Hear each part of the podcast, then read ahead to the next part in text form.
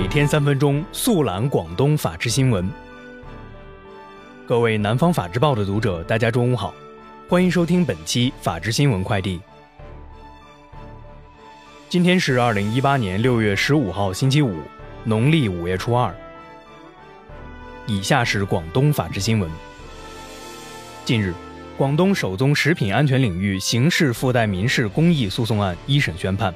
五人被判惩罚性赔偿金三百一十五万余元。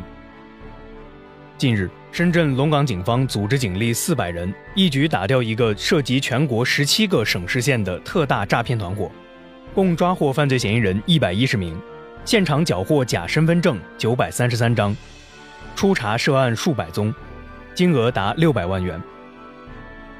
昨日，阳江警方通报，今年以来。全市公安机关共侦破电信网络诈骗案一百五十七宗，同比上升百分之三十五点五；刑事拘留七十九人，同比上升百分之二百七十三点五；打掉跨区域诈骗团伙七个，缴获现金一百五十一点六万元。日前，河源连平警方历时两个月，铲除一个盗窃柴油团伙，抓获三名犯罪嫌疑人，破获案件十余起。近日。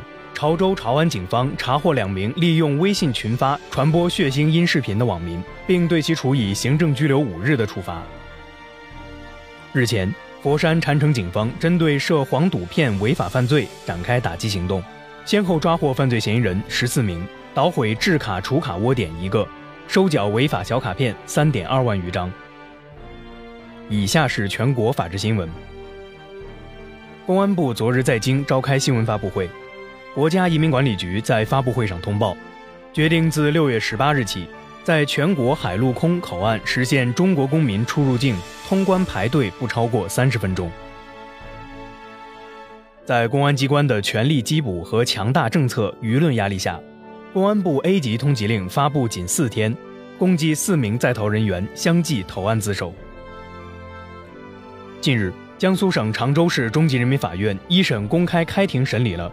中国保险监督管理委员会原主席向俊波受贿一案，检察机关指控，2005年至2017年，向俊波利用担任中国人民银行副行长等职务便利，受贿1942万余元。